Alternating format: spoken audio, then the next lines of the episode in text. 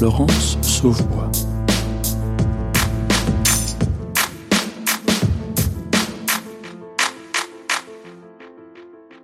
En 2020, une enseignante d'un lycée lyonnais a réalisé un étonnant sondage auprès de ses élèves inscrits en spécialité histoire-géographie, géopolitique et sciences politiques. Elle leur a demandé ce qu'ils pensaient de l'affirmation suivante. Seule une poignée d'initiés est capable de décrypter les signes de complot qui ont été inscrits sur les billets de banque, les logos des marques célèbres et dans les clips musicaux. 24% des élèves ont indiqué être d'accord avec cette affirmation.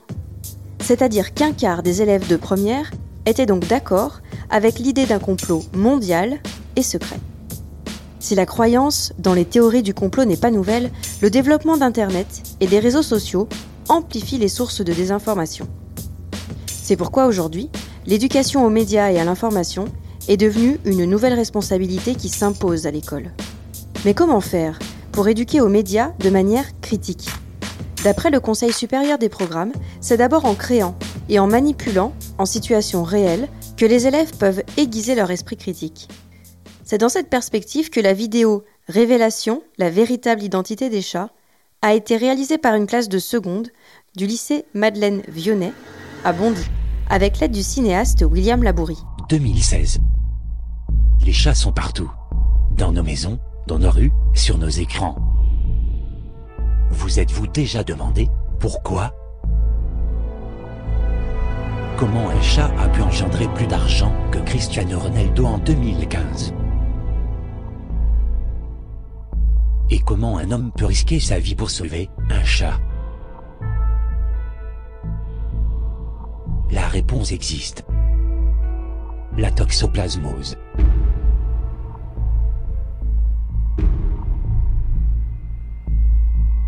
En 2014, un homme a fait la lumière sur cette bactérie que les chats transmettent à l'homme. Il y aurait un lien entre la schizophrénie et d'autres maladies mentales et l'exposition à la toxoplasmose. Invisible. Indétectable.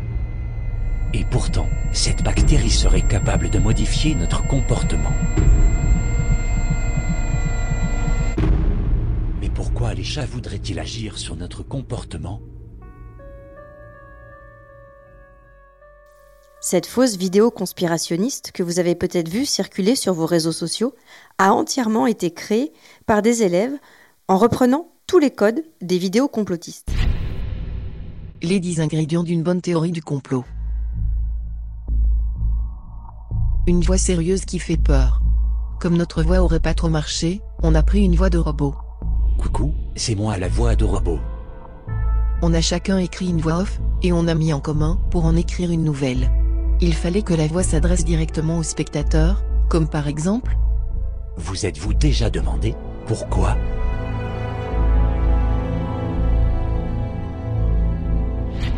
Une bonne structure.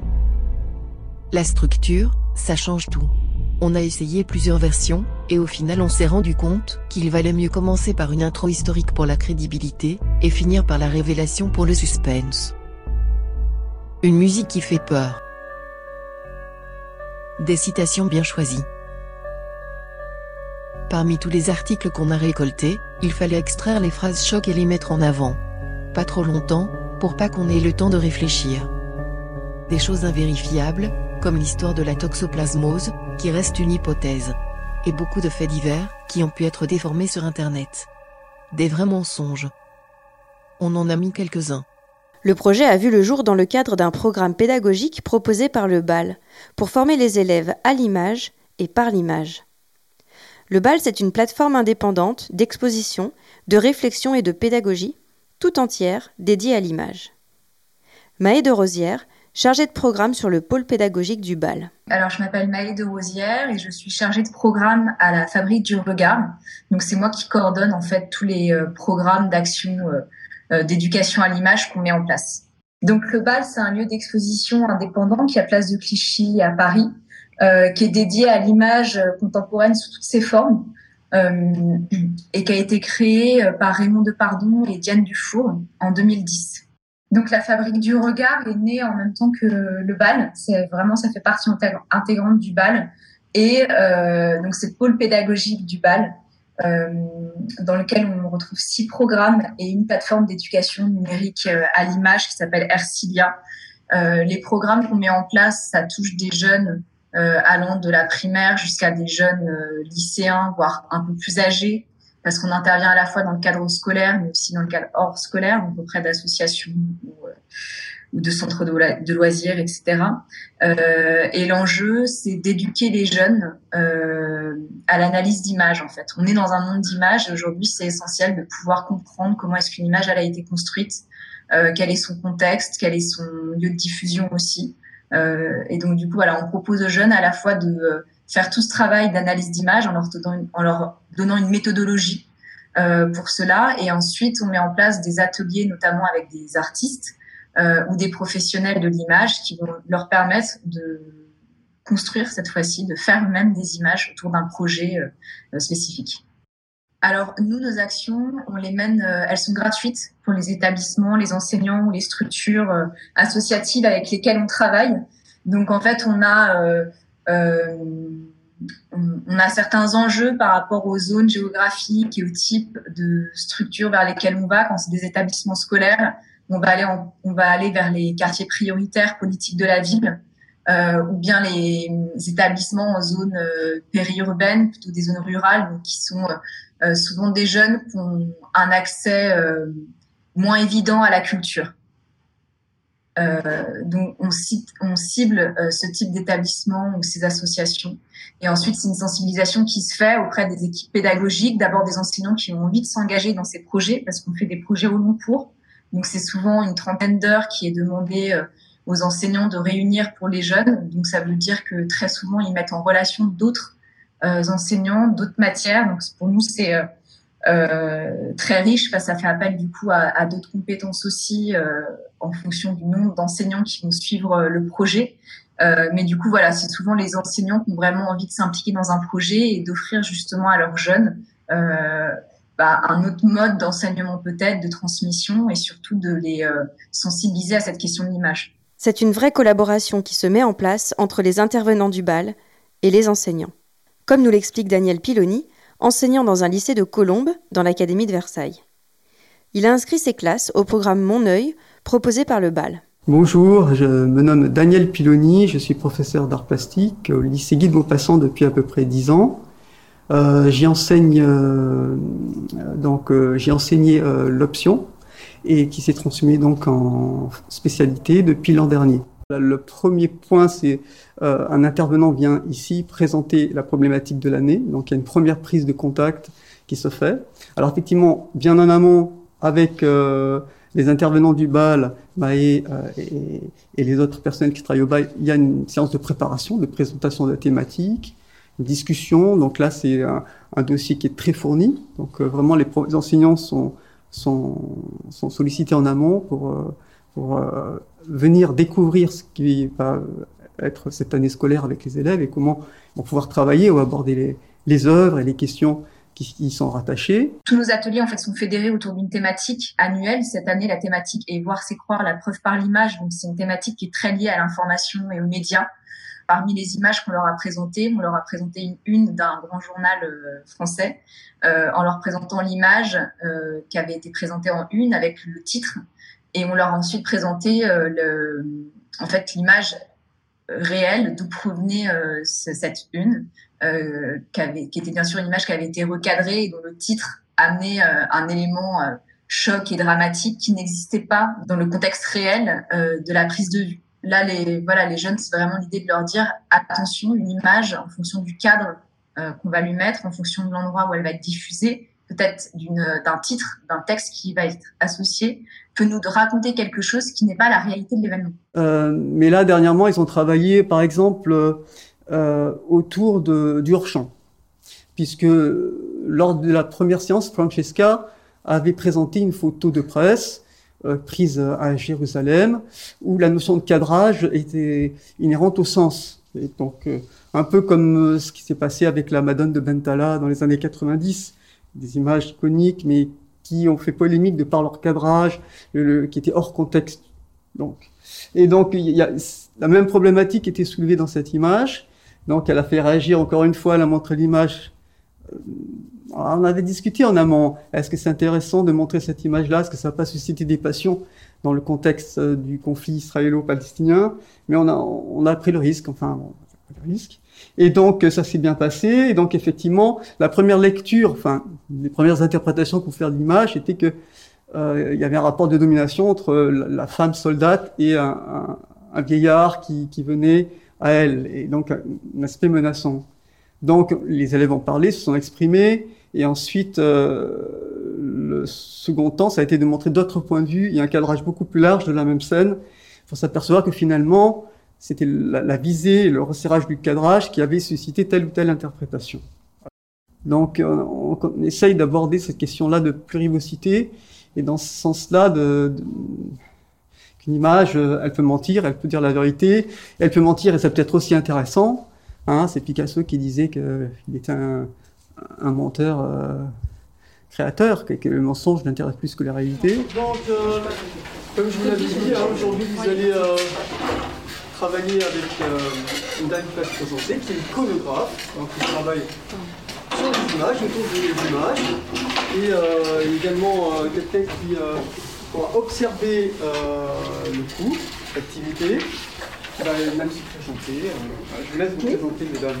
Bonjour, eh bien, moi je suis Nathalie euh, et euh, je suis donc euh, ici pour euh, vous présenter un métier qui est celui de l'iconographie et puis aussi vous faire faire un, un, atelier pratique par rapport à ça. Alors moi je suis Nathalie Marchetti.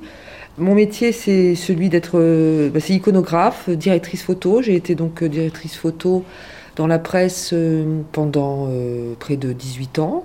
J'ai été aussi iconographe pour l'édition, aussi un peu journaliste photo, c'est-à-dire que j'écris aussi sur la photographie, la culture photo. Est-ce que vous avez une idée de ce que c'est l'iconographie? Qu'est-ce que c'est ce métier?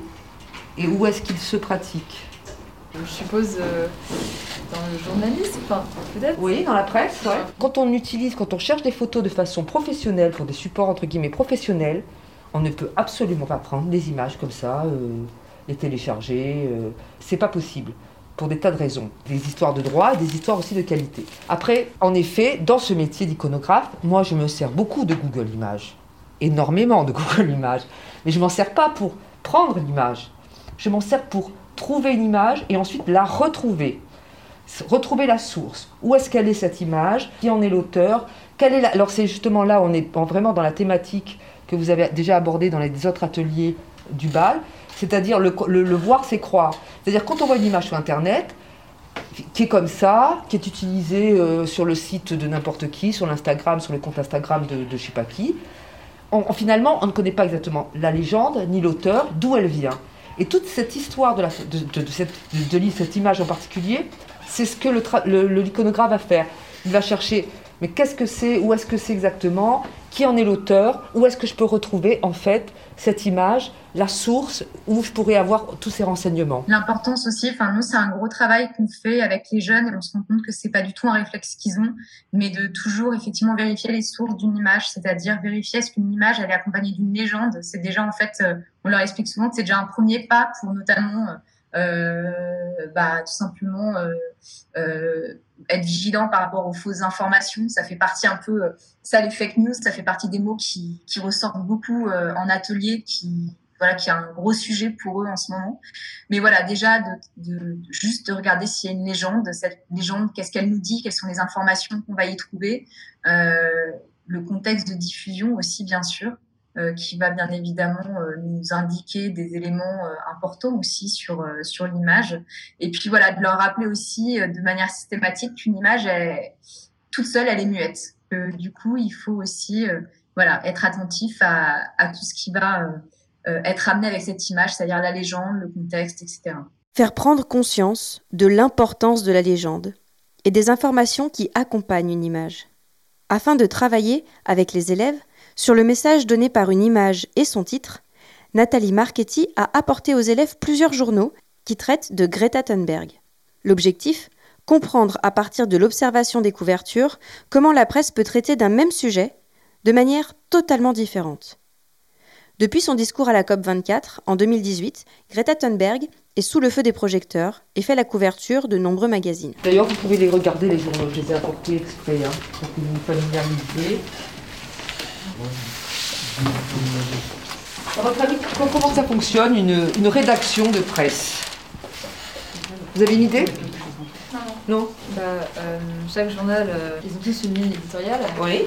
L'image de couverture, c'est quelque chose de très très important. Parce que c'est avec la couverture que le journal va vendre, c'est avec la couverture que le journal va attirer. La photo de couverture est extrêmement importante parce qu'elle condense, elle synthétise le sujet dont, euh, qu'on va retrouver en général à l'intérieur du journal, mais elle synthétise aussi euh, euh, l'état d'esprit, euh, le message euh, du journal et plus globalement sa ligne éditoriale. Our biosphere is being sacrificed so that rich people in countries like mine can live in luxury. Vous connaissez l'Obs? Bon, ben l'Obs, c'est, c'est ce journal euh, hebdomadaire, actualité et société, on va dire, qui a donc traité ce sujet, mais plutôt de façon euh, globale, avec un message euh, plus euh, sur la jeunesse et les, différentes personnalités et leaders de certains mouvements. Society, vous connaissez? Donc voilà, Society, eux ont choisi de montrer une Greta assez puissante. Vous voyez qu'elle est photographiée un peu vue en contre-plongée, comme on dit. Ce qui, ça, ça fait quoi comme effet quand quelqu'un est photographié comme ça? Exactement. Ça renforce le côté un pouvoir. euh, voilà, on la voit d'en bas. Donc la personne qui la regarde regarde quelqu'un qui a une position élevée. Voilà, l'ado qui va sauver la planète. Many people say that Sweden is just a small country and it doesn't matter what we do. But I've learned that you are never too small to make a difference. Alors Paris Match justement. Paris Match, donc, comme d'habitude, eux veulent toujours traiter les sujets, notamment comme s'ils nous invitaient à rentrer, voilà, même le titre, derrière le mythe, un clan. C'est-à-dire comme si Paris Match avait toujours des l'exclusivité, il rencontrait la famille, il rentrait chez Greta, et d'ailleurs là il la photographie sur les genoux de sa maman, euh, etc. Le côté toujours un petit peu photo un peu confidentiel, euh, etc. And if a few children can get headlines all over the world just by not going to school, then imagine what we could all do together if we really wanted to. Là, c'est un, un entretien exclusif, elle est douce, elle est ouverte, elle va discuter avec les gens de Libération et avec nous, du coup, c'est ça que ça veut dire. Et là, qui a peur de Greta Thunberg? Et donc, elle a un regard un peu plus mystérieux, un peu plus fermé. Fer- euh, ferme aussi, je dirais. But to do that, we have to speak clearly, no matter how uncomfortable that may be. You are not mature enough to tell it like it is. Even that burden you leave to us children. But I don't care about being popular. I care about climate justice and a living planet. Les valeurs actuelles, à mon avis, vous ne connaissez pas. C'est un journal extrêmement conservateur, très à droite, et c'est un journal que l'on peut même qualifier de réactionnaire. C'est-à-dire, euh, pour eux, pour valeurs actuelles, c'est là où euh, on, voit la différence de la ligne éditoriale euh, et de, aussi de, de la couleur aussi politique et de la vision sur la société. C'est carrément une vision hein, où là, on dit que Greta, c'est une imposture. C'est un peu le côté complotiste, entre guillemets. Et d'ailleurs, la photographie qui a été choisie, c'est une espèce de petite fille qui ressemble, euh, qui fait un peu la grimace, qui a un regard méchant et qui ressemble à un gnome, quoi. Enfin, sais pas ce que vous en pensez. Un méchant lutin. Ils ont vraiment allé, ils sont allés chercher la photo la plus, euh, voilà. Elle a juste eu peut-être un regard comme ça. Bon, elle a toujours souvent un, un regard sérieux, mais voilà. Vous voyez bien que tous les journaux ne se ressemblent pas, n'ont pas la même typo, n'ont pas la même maquette, n'ont pas le même euh, emplacement, la même place donnée à la photographie, etc., etc. Et ça, c'est ce qu'on appelle la charte graphique. C'est ce qu'on appelle aussi la direction artistique un peu générale du, du- du journal. Et la direction artistique, c'est aussi quelque chose d'important euh, pour l'iconographe, parce que par exemple, on va pas choisir la même photo euh, sur le même sujet. On va pas prendre la même photo euh, que dans le Parisien que pour Le Monde. Ce sera pas tout à fait la même chose. Parce qu'en fait, il y a toujours un truc dans, dans ce métier. Il y a un lien très important entre une image et la personne qui la regarde. La personne qui la regarde, c'est le lectorat. Ça ne s'adresse pas tout à fait au même lectorat. Et ça dépend aussi de ce que le journal veut faire avec, euh, images, etc. Avec cet exercice, les élèves ont compris la notion de ligne éditoriale et aussi l'importance du lien qui existe entre le titre et l'image choisie en couverture. C'est à partir d'un autre thème d'actualité que Nathalie Marchetti va ensuite demander aux élèves de choisir collectivement une photo pour la couverture de l'Obs. C'est à propos de l'allongement du congé paternité pour un numéro paru en 2018. Après des discussions sur les différentes images présélectionnées par l'hebdomadaire, l'iconographe leur révèle la photo qui a réellement été choisie par le magazine pour faire la couverture de l'Obs. On y voit un homme nu, de dos, avec à ses côtés un bébé également nu, mais de face. Bon, et voilà, l'Obs a choisi ça. Qu'est-ce que vous en pensez? Euh, Non. La première photo, c'était sûr en fait. Alors, pourquoi c'était sûr Non, c'était pas sûr. Qu'est-ce que vous pensez Ils ont touché la photo. Non, en fait, c'est- c'est pas, ils n'ont pas retouché. Il y avait plein, de- il y avait plein de, de- Ils ont enlevé la il y avait plein de variantes. Oui. D'accord. Déçu. Ouais, déçu. Déçus. Ah ouais. Non, c'était sûr. Pourquoi c'était sûr Parce que le magazine, à chaque fois, ils mettent euh, des hommes nus tout le temps. non, mais c'est vrai. Ah bon? Mais est-ce que c'est pas justement le côté nu? Est-ce que c'est pas pour jouer sur le cliché de la femme nue? Ah, Un peu quand même, non? Ouais. Est-ce que ça vous choque? Non. Non. Est-ce que ça, c'est quand même beaucoup. moi, j'ai remarqué que vous aimiez, vous, vous aviez des préférences sous des images qui paraissaient beaucoup plus naturelles, Mhm. où on voyait de la tendresse quand même, des moments paisibles de tendresse. Et là, c'est pas du tout le cas. hein. Non, c'est bizarre. C'est Bah, du coup, c'est un peu Vous avez l'air neutre, déçu. Du coup, c'est un peu neutre. C'est neutre ça, bah, ça montre ni une vision positive ni une vision négative de, Un peu, ouais. de la parent.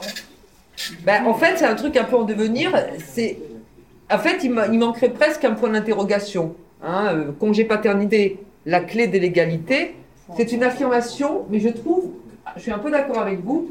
Je trouve que la photo, elle, elle exprime un peu l'interrogation. Nos programmes se construisent de manière différente, légèrement différente, disons, en fonction que ce soit pour un public de primaire, de collège, lycée ou un public euh, hors scolaire.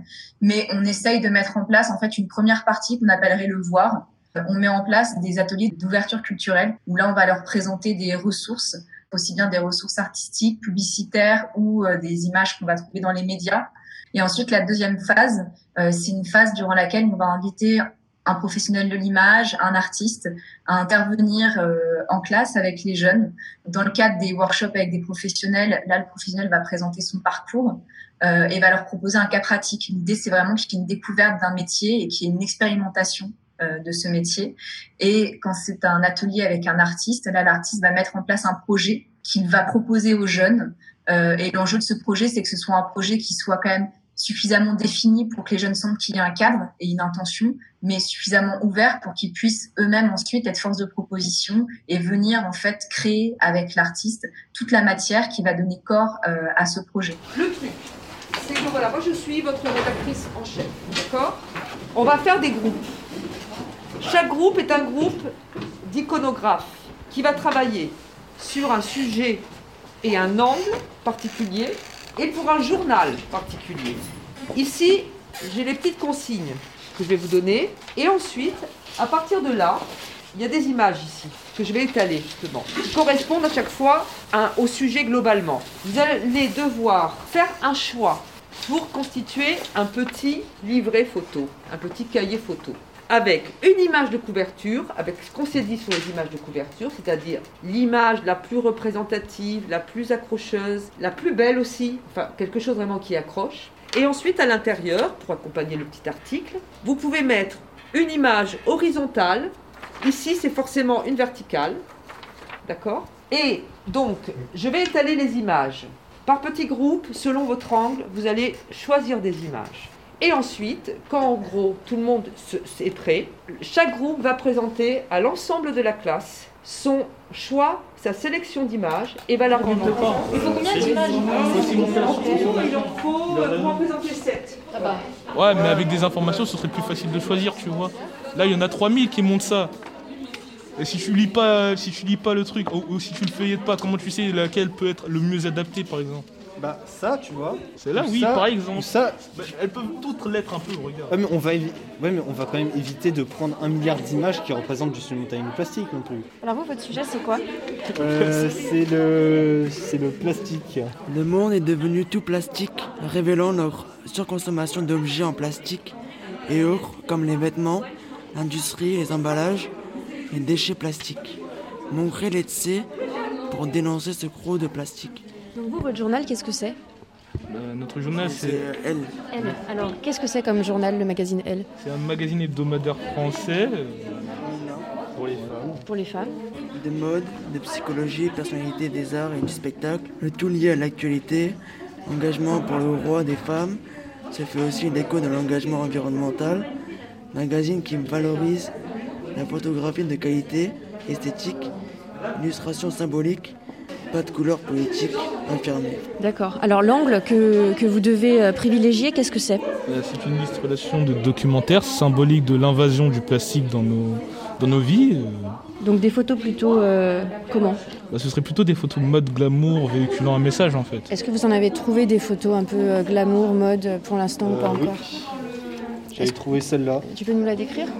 Euh, bah, c'est une photo d'une femme qui porte, des, qui porte une robe euh, faite de bouteilles de plastique. Et vous avez décidé de la retenir, celle-ci? Oui, ce serait pour la première image, on pense la mettre. D'accord. Et, en légende, qu'est-ce que vous avez des informations dessus? Bah, on sait que c'est euh, c'est une photo faite par euh, Omar Victor Diop et que ça représente la mode classique en fait. Ok.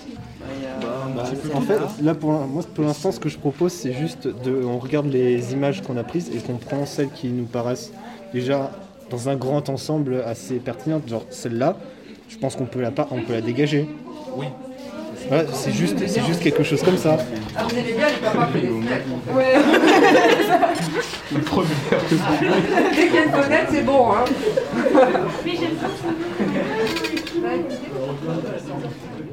Avec la main, je sais Exactement. quelque chose avec la main. Bah, c'est intéressant. On dirait que c'est la main qui. Exactement, il y a un truc qui se passe. Déjà, au niveau de, de- de- des couleurs, de la chromie, comme on dit, ça, ça fonctionne très très bien. Là, il y a une espèce d'opacité parce qu'il y a un rideau de, de- de plastique.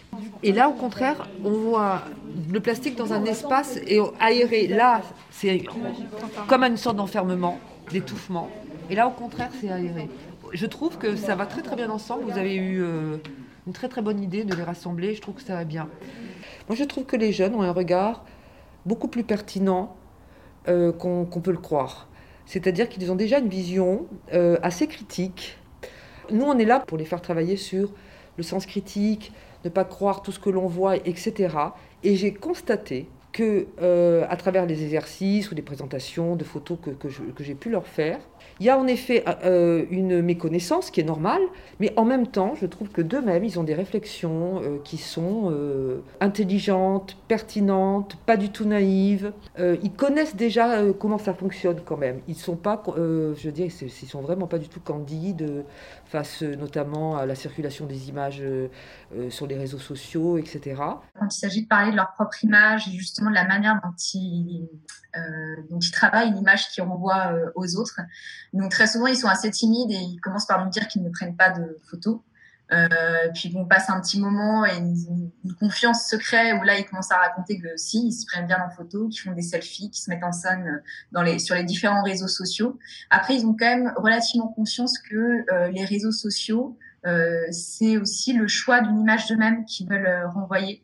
Euh, et ça, ils en ont euh, extrêmement confiance, conscience. Encore hier, j'étais sur un atelier avec un journaliste, justement dans le cadre du programme Mon œil, où il est question justement d'identité virtuelle et des jeunes ont débattu du coup autour de euh, euh, est-ce que l'image qu'on met sur les réseaux sociaux est un miroir euh, de, de nous-mêmes? Et il y a eu tout un débat justement autour de cette question, mais que ce soit euh, d'un- dans un camp ou dans l'autre, ils avaient euh, tous pleinement conscience que euh, c'était des choix qu'ils opéraient et qu'ils choisissaient bien évidemment de montrer une facette d'eux plutôt qu'une autre.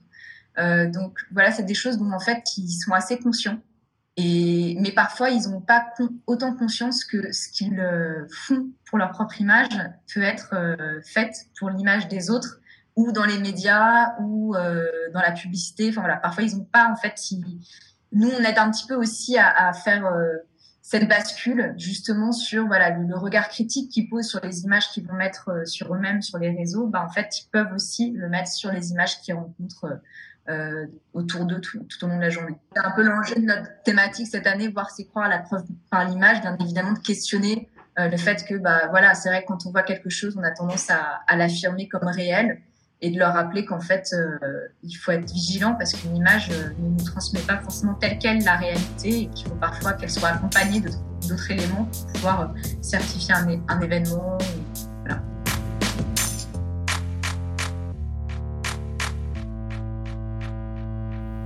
Likez, commentez, partagez. Autant d'habitudes prises de plus en plus jeunes sur les réseaux, le plus souvent sans vérifier l'information. Débusquer les fake news, avoir un regard critique sur les images visionnées est une compétence qu'il est important de travailler dès le plus jeune âge. Un apprentissage encore plus important à l'adolescence, car c'est un âge auquel les jeunes peuvent être fragiles et influençables. Pour sensibiliser les élèves et leur donner des outils de compréhension, le travail qui est mené par les enseignants, les intervenants du bal et les artistes sollicités vise plusieurs objectifs. Parvenir à débusquer une fausse information, apprendre la différence entre une information et une publicité, recouper l'information et vérifier les sources, distinguer les opinions des faits, et enfin décrypter les images en étant vigilant sur le cadrage ou les trucages. Le micro est dans la classe, c'est fini. Je souhaite remercier chaleureusement l'équipe du bal, Nathalie Marchetti et Daniel Piloni pour leur accueil et leur confiance mais aussi toutes les personnes qui m'ont aidé à la réalisation de ce reportage. On se retrouve le mois prochain pour un nouvel épisode du Micro est dans la classe. À bientôt!